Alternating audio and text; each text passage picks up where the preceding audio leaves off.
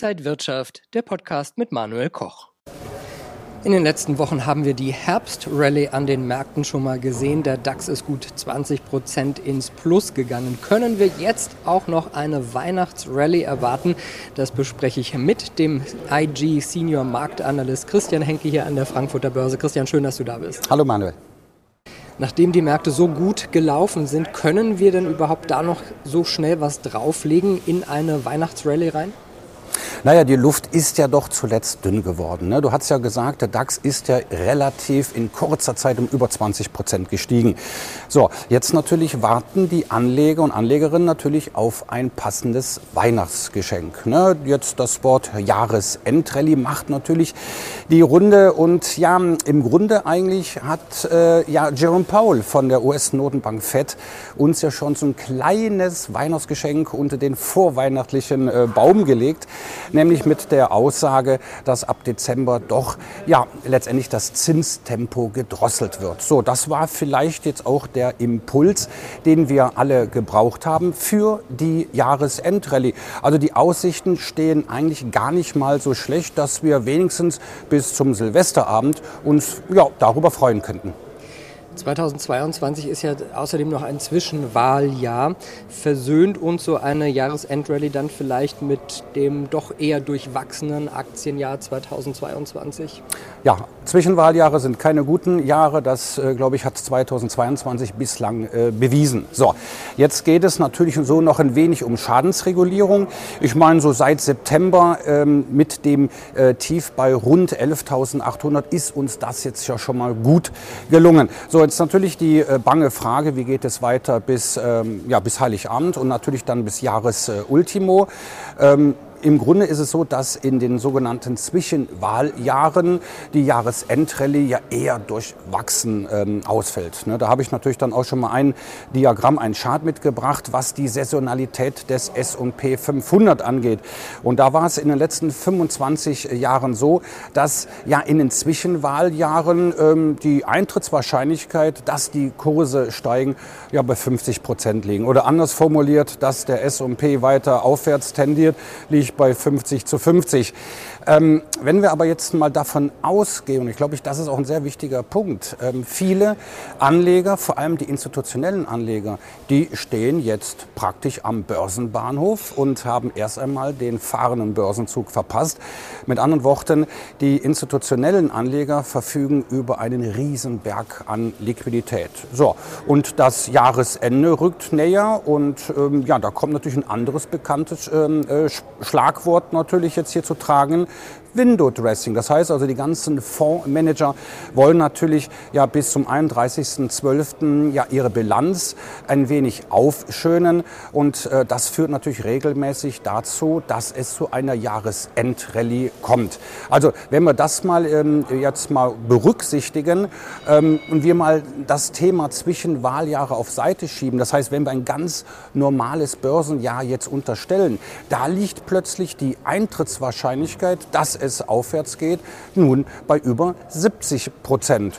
Ja, und der S&P hat so in den letzten 25 Jahren in einem, ja, praktisch in dieser Jahresendrallye, die statistisch betrachtet vom 14. Dezember bis Anfang Januar geht, ja, so um gut äh, drei Prozent der positiven Jahre zulegen können. Also, wie gesagt, äh, die Hoffnung ist da und dank Jerome Powell, muss ich sagen, ist der Grundstein eigentlich dafür gelegt worden.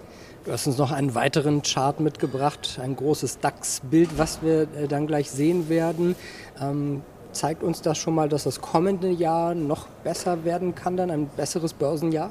Naja, das ist ein sogenannter Jahreschart. Das heißt, jede Kerze repräsentiert ein Börsenjahr. Und da sieht man schon in den äh, letzten äh, Jahren die deutlichen Wendepunkte. Ja, das heißt also, ein Aufwärtstrend langfristig bedeutet ja, wir haben immer steigende Tiefs.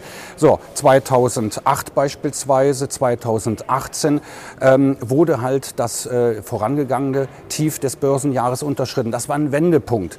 So, da sieht man aber auch sehr schön, dass wir 2019 die Verluste aus 2018 aufholen konnten und trotz Corona im Jahr 2020 haben wir letztendlich ein fallendes Hoch ähm, von 2018 signifikant überwinden können. So, das also zur Bedeutung dieses Jahrescharts. Und was sehen wir? Wir sehen im Grunde auch, solange der DAX in den letzten Wochen bis Jahresultimo nicht unter dem Jahrestief fällt, das liegt bei 13.300, da lagen wir mit 11,8 schon drunter. Aber ähm, ja, letztendlich entscheidend ist der Schlusskurs halt am letzten Handelstag dieses Jahres.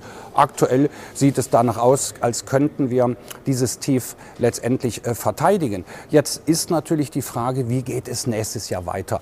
Und ähm, sehen wir die 16.300? Das sind ja die Hochs aus dem Jahr 2021, aber auch von Anfang 2022. So, und wenn wir jetzt auch wieder uns äh, mal die Statistik an Bord holen, da muss man ganz einfach sagen, das Zwischenwahljahr, das können wir jetzt bald abhaken. Dann kommt ein Vorwahljahr.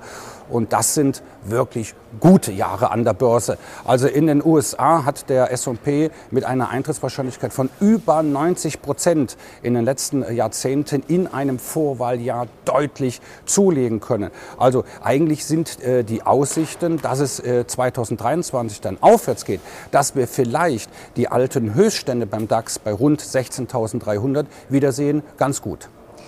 Jetzt haben wir so viele Details schon gehört. Wie können Anleger das jetzt momentan nutzen für ihre Anlagestrategie?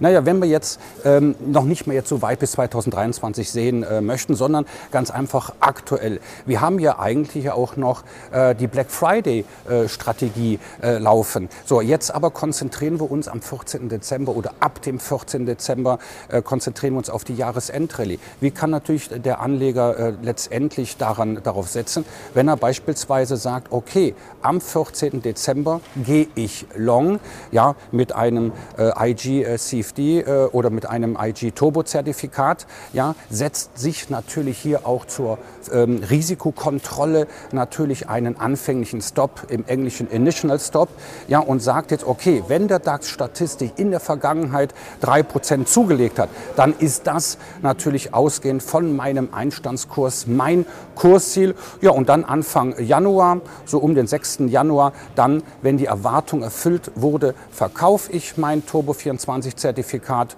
und kann mich freuen, weil nämlich die ersten drei Monate 2023, Vorwahljahr hin oder her, die sind noch etwas mau. Aber so ab April, da geht statistisch so richtig an der Wall Street, aber auch hier in Deutschland aufwärts.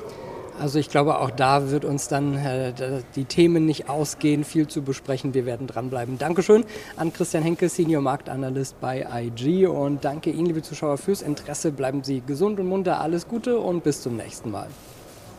Und wenn euch diese Sendung gefallen hat, dann abonniert gerne den Podcast von Inside Wirtschaft und gebt uns ein Like.